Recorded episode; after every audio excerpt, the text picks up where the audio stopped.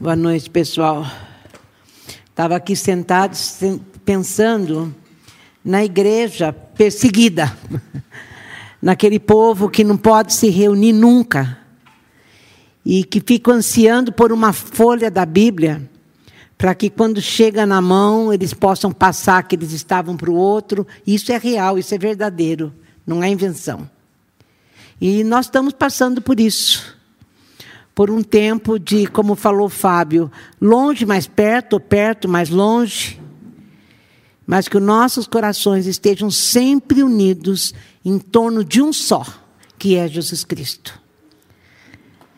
A coisa mais difícil é pregar nessa época, nesse tempo, porque tantas coisas, tantas coisas estão escritas a respeito de fé a respeito de esperança. E que daí a tua mente vai pulando de texto em texto e você não sabe o que escolher para falar. A gente quer pregar tudo. Porque todos são maravilhosos, todos são edificantes, todos te dão, aumenta a sua fé.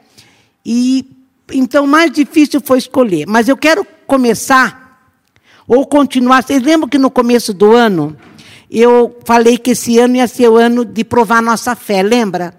E comecei no livro de Judas. Então, todo mundo abre a Bíblia, ponha o olho na Bíblia, que é a Bíblia que edifica a gente, que abre o nosso entendimento. E leia aí. Judas, versículo 3. Prezados amigos, minha prioridade foi escrever a vocês sobre a vida de salvação que temos em comum. Preciso escrever, insistindo, implorando, para que vocês lutem de todo o coração pela fé que nos foi confiada como um dom a ser guardado e cultivado. Eu lembro que eu disse que esse ano nós íamos que lutar para guardar a nossa fé. O tempo todo. E nós chegamos muito rápido. Foi muito rápido nesse tempo. De ter que lutar para conservar aquilo que faz a gente andar para frente. Gente, fé não é pensamento positivo. Fé não é autossugestão. Mas fé é uma reação racional à verdade revelada. É uma reação que você pensa naquilo tudo que você aprendeu, em tudo que você viu, em tudo que você escutou, em tudo que foi revelado para nós através da palavra de Deus, e a gente reage. Isso é fé. É saber quem ele é. Agora, base, nós temos que ter uma. Isso vai fazer uma base para nós base para a gente não duvidar. E a base para a gente não duvidar é conhecer ao Senhor. Conhecer ao Senhor é a base para a gente sempre estar com o coração cheio de fé. O desafio real da nossa vida, gente, não é eliminar tudo que é desagradável, tudo que é luta, tudo que é tribulação. Mas confiar em Deus nessa época, que Ele é o soberano, como disse o Du, poderoso, bondoso, e anda com a gente, está em nós e nós nele. Esse é o desafio maior desse tempo. E o Salmo 121, bota seu olho no Salmo 121. Está escrito lá. O Salmo 121 é, parece que é uma coisa tão maravilhosa que fala, não pode ser verdade, mas é verdade. É verdade. O salmista escreve assim: Levanta os olhos para os montes. Será que é de lá que vem a minha força? Não, a minha força vem do eterno, que fez o céu, a terra e as montanhas. Gente, se isso aqui não for realidade dentro de mim e de você, nós vamos ficar desesperados. E vamos ficar perguntando: onde o senhor está? Por que, que o senhor não ouve? Por que, que o senhor não suspende essa peste? O que está acontecendo? Será que é pecado? Será que não é pecado? Essa é a discussão que tem estado no meio da igreja e que não deveria estar. Porque aqui está dizendo que se eu levantar meus olhos para os montes, é dele que vem a minha força. Eu vou olhar para a direção certa. A primeira coisa que o salmista faz é olhar para o lugar certo. Ele tira os olhos de tudo aquilo que está se apresentando como a cura, como a salvação, como o socorro, e ele olha só para o Senhor. essa, é como eu acabei de falar lá em Judas, é a base para a gente não duvidar. E se eu tenho comunhão com Ele, eu sei quem Ele é. Então, na hora que chega, o que é? Para onde eu corro? Para onde eu corro? Eu essa semana já estou até com calor, desde já. Nessa semana, muitas pessoas me mandaram assim: Salmo 91. Praga nenhuma chegará à tua casa. Só se não chegou na tua, na minha chega muitas vezes. No Velho Testamento, gente, o Deus estava preocupado em preservar o povo, porque Jesus viria do povo judeu. Então era um outro contexto, era um outro contexto da história. Depois de Jesus, a Bíblia vem nos ensinar a sermos fortes para a gente poder ter coragem para perseverar numa época como a de hoje, para guardar a fé que Judas falou. E o salmista está falando: quando a coisa chega, para onde que eu olho? Para onde eu vou olhar? Eu vou olhar para o Senhor, que é o meu socorro. Daí ele fala: vou correr para onde? A minha força vem do eterno, que fez os céus e as montanhas.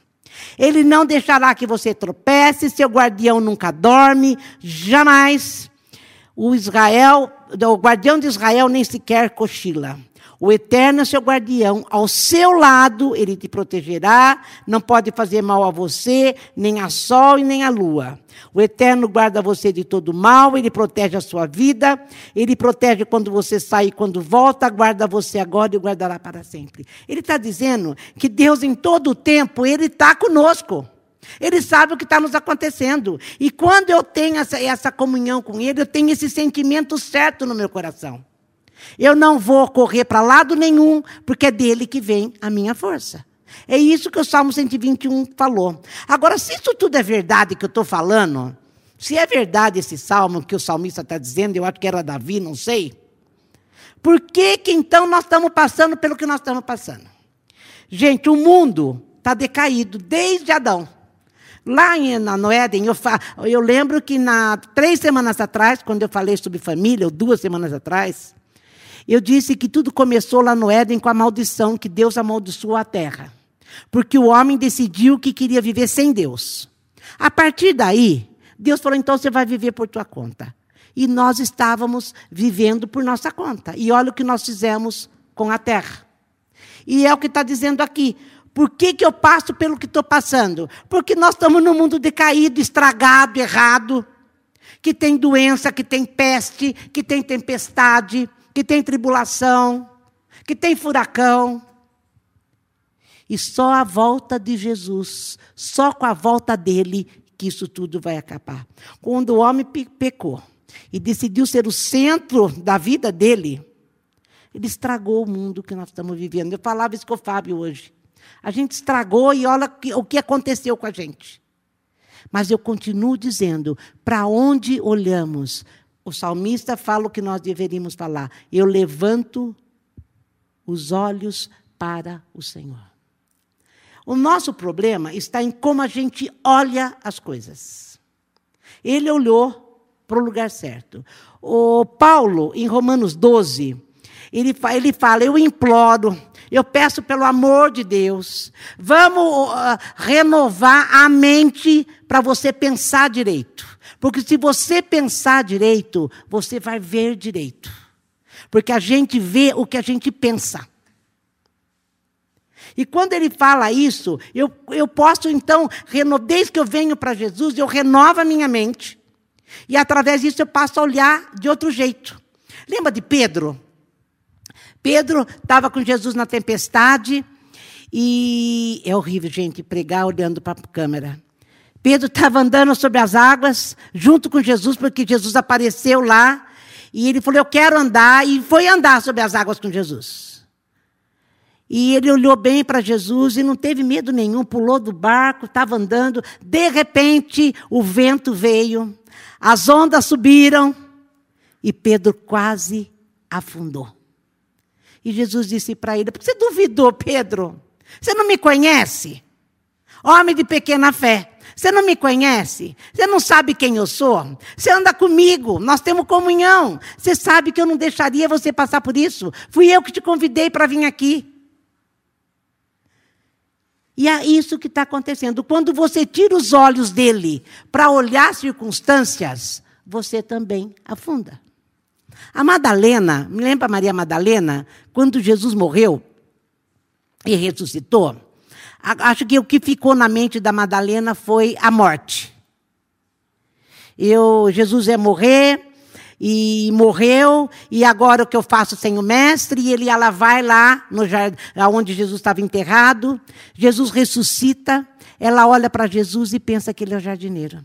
A Maria, ela não viu a ressurreição, por pensar que a morte era a última palavra. João 20 fala muito sobre isso. Ela não só não viu a verdade, como levou os apóstolos a verem o que ela estava vendo.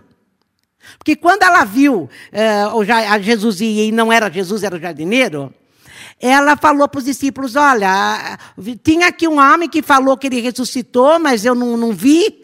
E daí passaram a correr atrás, eh, foram para casa, tudo de novo, porque não viram o que deveriam ver. Volto a dizer: nós temos que renovar o nosso entendimento para mudar os nossos olhos. Porque eu tenho que ver o que eu penso. E o que, que eu tenho que pensar? Aquilo que o salmista fala. Porque eu olho para os montes, eu vejo que Ele é meu guardião, que Ele me protege, que Ele anda comigo, que Ele me ama, que eu sou filha. É disso que eu estou vendo. Eu tenho que focar meus olhos nisso. Porque se eu olhar para as circunstâncias, eu vou desmaiar na fé. Eu vou ficar ansioso, eu vou ficar preocupado. E sabe quando vamos ser sal e luz? Nunca. E é o que o tempo todo a Bíblia fala, de Gênesis a Apocalipse. Gênesis Apocalipse. Deus é bom. Deus anda conosco. Deus prometeu que ia andar conosco até o fim. Então nós não podemos perecer. Nós não podemos desmaiar nisso tudo que está acontecendo. Ainda temos que ser consolo para aqueles que são mais fracos. Essa semana toda eu fiquei meditando no livro de Amós. No capítulo 5 de Amós, vamos ver se eu marquei aqui. Eu, eu, eu, li Amós inteirinho. E no 5, e, e, Jesus, Deus está falando com eles o tempo todo, e o Amós foi usado para exortar aquele povo que estava totalmente fora do contexto e achando, e eles estavam achando que não tinha mais jeito, que tinha acabado tudo. Daí Deus vem, no meio do, do livro, que tem acho que oito ou nove capítulos, Deus vem e fala assim para eles: Você está ansioso? Vocês estão nervosos? Vocês estão sem esperança? Então, olha, 5, 5. Eh, Buscam-me e vivam Buscam-me e vivam. E depois o Amós fala: buscai a Deus e vivei. Quer dizer, se voltem para mim, eu sou soberano. Se volta para mim, olha para mim. Eu sei que vocês estão achando que é o fim, que não tem mais jeito, que acabou tudo. É, talvez vocês estejam achando que o mundo acabou, não vai ter mesmo. E graças a Deus não vai ter, porque do jeito que está não pode ter. Mas Deus vem para nós e fala: buscai a Deus e vivei. Ou seja, me conheçam, saibam quem eu sou. Vocês tendo comunhão comigo, vocês vão ser corajosos. Vocês vão enfrentar isso com paz e alegria. Com paz e alegria e não com desespero. Para poder ajudar o próximo para poder ser, uh, mostrar aonde está a segurança do homem.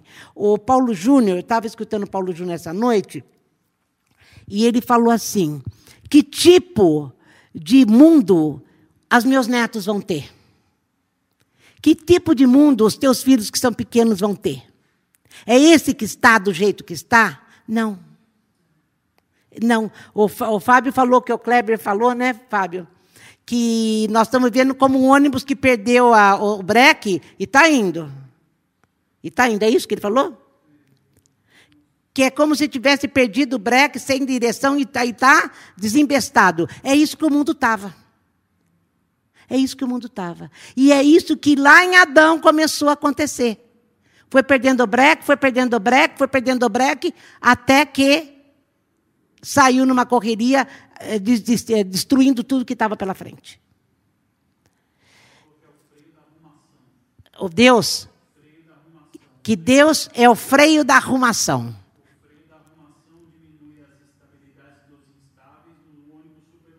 Aí não deu para escutar, eu não vou saber repetir. Fala aí, Fábio.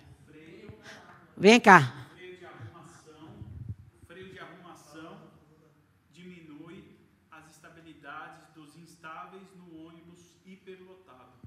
Escutaram? Acho que sim, né? Então é isso aqui, gente, que está falando o tempo todo, a Bíblia toda. Eu estava no banho agora, eu estava pensando em Josué. Quando Deus disse assim para Josué: Josué, é, vocês vão entrar lá na terra prometida, vocês não vão temer, vocês vão ter coragem. Você acha que Deus não sabia que ia ter inimigo lá? Estava assim de inimigo. Deus que, pro, que falou para eles: você vai chegar lá, vai estar tá cheio de inimigo. Mas tenham coragem. Se Josué não tivesse conhecido a Deus, porque quando Moisés falava com Deus face a face, Josué ficava na porta da tenda querendo ter a mesma comunhão e tinha a mesma comunhão. Então, quando ele entrou nesse contexto, né, né, né nessa missão dele, ele sabia o que estava acontecendo. Ele sabia o que ia ter que enfrentar. Mas é tempo da gente ser corajoso, gente. É tempo da gente ser aquilo que ele nos chamou para ser. Nós temos que ser, sabe o quê? Portadores de boas novas. Dentro da, é, parar de, de escutar um monte de coisa que ficam dizendo para nós, não, agora acabou, o que será, ou como é que vai ser, não importa. O Senhor reina. Isso é ser portador de boas novas. Nós temos que crer, o Senhor é soberano, Ele controla a história. E nós fomos feitos para estarmos presentes na dor do outro. Agora, o outro me busca. Eu estou com dor tanto quanto ele, como é que fica isso? E portador de boas novas, foi para isso que o Senhor nos chamou. A igreja precisa de pessoas que conheçam seu Deus. E por isso não estão afetadas pelo sofrimento, destruído, desesperado, achando que é o fim mas que nós tenhamos bom ânimo, sejamos fontes de consolo para os fracos. Que Deus nos ajude, que o Espírito Santo nos visite, nos fortaleça. Paz, alegria, é tudo fruto, gente, da, do, do Espírito Santo em nós, é fruto do Espírito Santo. Se eu estou cheia do Espírito Santo, eu vou ter paz, vou ter alegria. Eu não vou deixar de ter porque a, a, o vento soprou forte. Ou porque está tendo um furacão. Evidente que na primeira instância dá medo. Mas para isso eu corro para onde? Elevo meus olhos para o Senhor, que é da onde vem o meu socorro. É o que ele fala para Pedro: Pedro, por que, que você duvidou? Por que, que você está com medo? Você não me conhece, Pedro? Você não sabe quem eu sou? Gente, pelo amor de Deus, igreja, pelo amor de Deus, igreja da fé cristã, pelo amor de Deus, parem de dar más notícias. Parem de ficar falando que é o fim. Parem de dar de, de, das estatísticas dizendo assim: não, agora vai ser assim. Põe os teus olhos no Senhor. Não estou dizendo que é para você fugir da realidade. Não é isso que eu estou dizendo. Mas eu estou dizendo que há um refúgio no Senhor. Para que o teu coração fique em paz. É tempo de termos paz.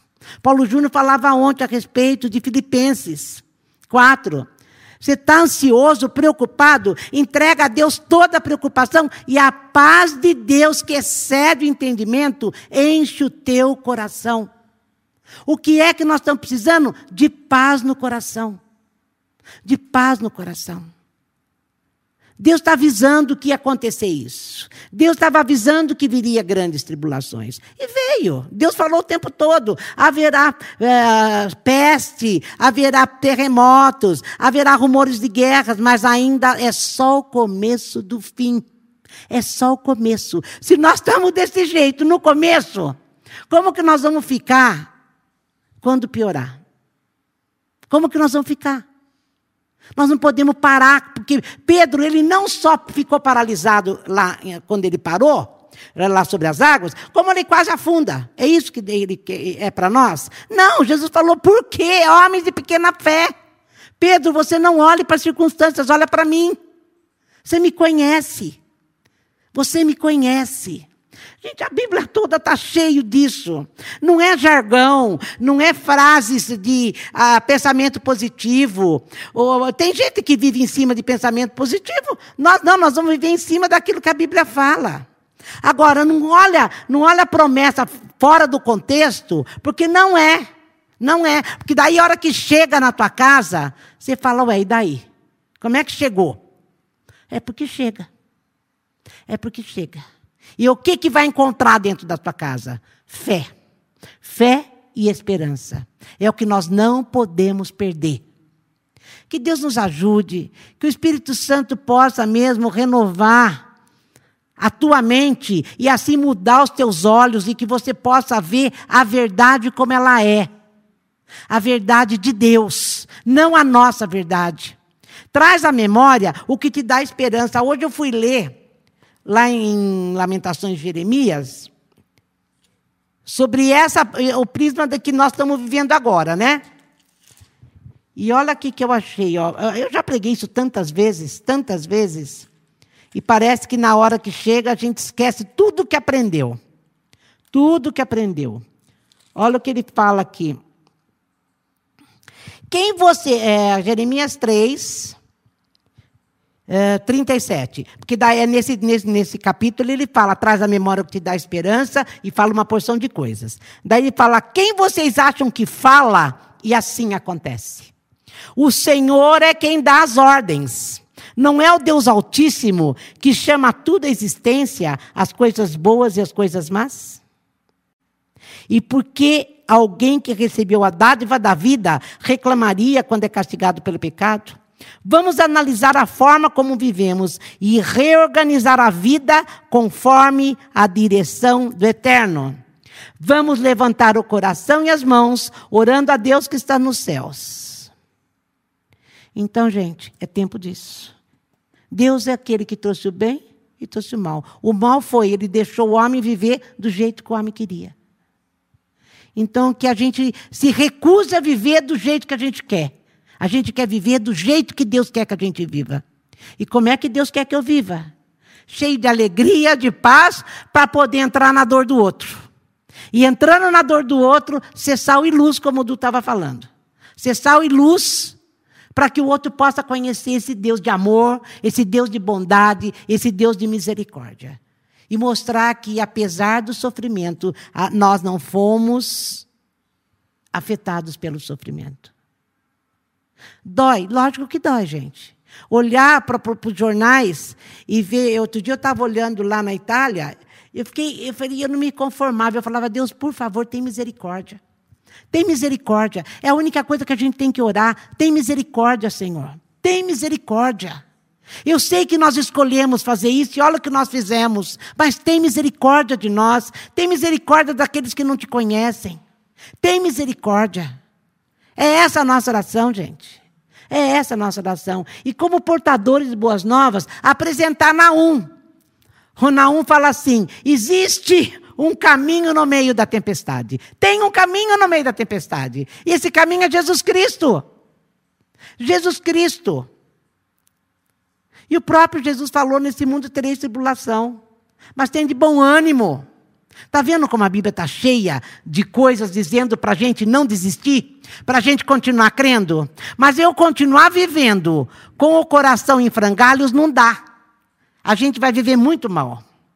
Mas a Bíblia vem me ensinar a encher meu coração de fé, de esperança e caminhar bem e viver bem. Por isso que Amós fala: buscai a Deus e vivei. A coisa estava terrível, gente. Era guerra, era destruição mesmo de Israel. Estava tudo acabado, estava acabando. Mas daí Deus vem e fala: me busquem.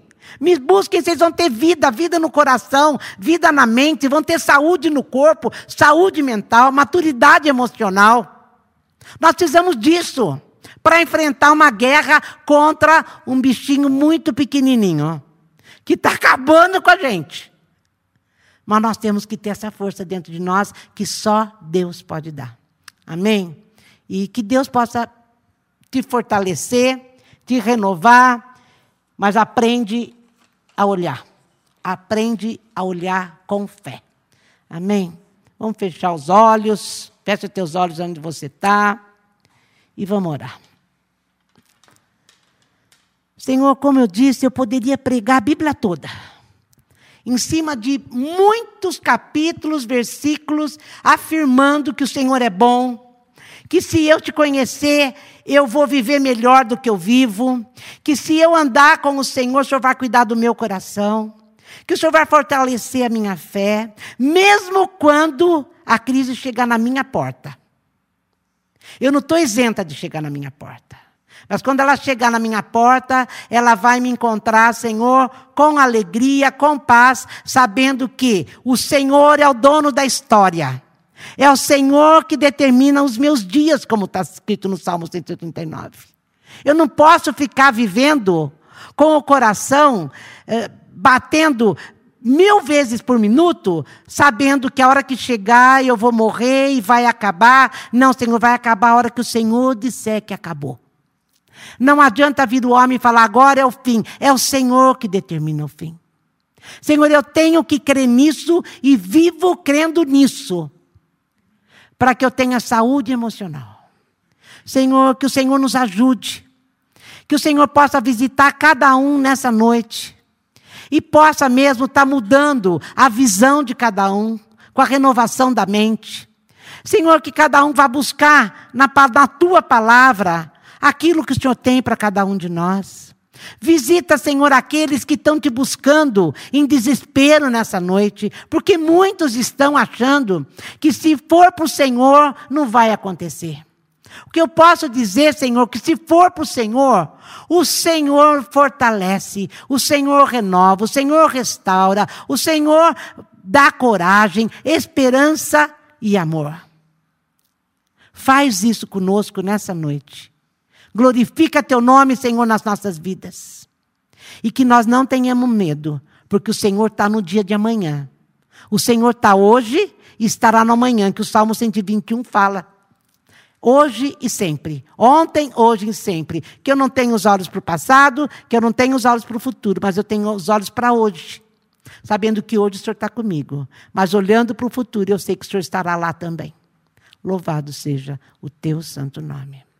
Muito obrigada, Jesus, porque a tua palavra foi deixada para que a gente aprenda do Senhor. A tua, foi, a tua palavra foi deixada para que eu te conheça. Quanto mais, Senhor, eu busco, mais eu te conheço. E quanto mais eu te conheço, mais forte eu vou ficar. Faz isso mesmo. Faz isso mesmo. Em nome de Jesus. Em nome de Jesus. Louvado seja o teu nome.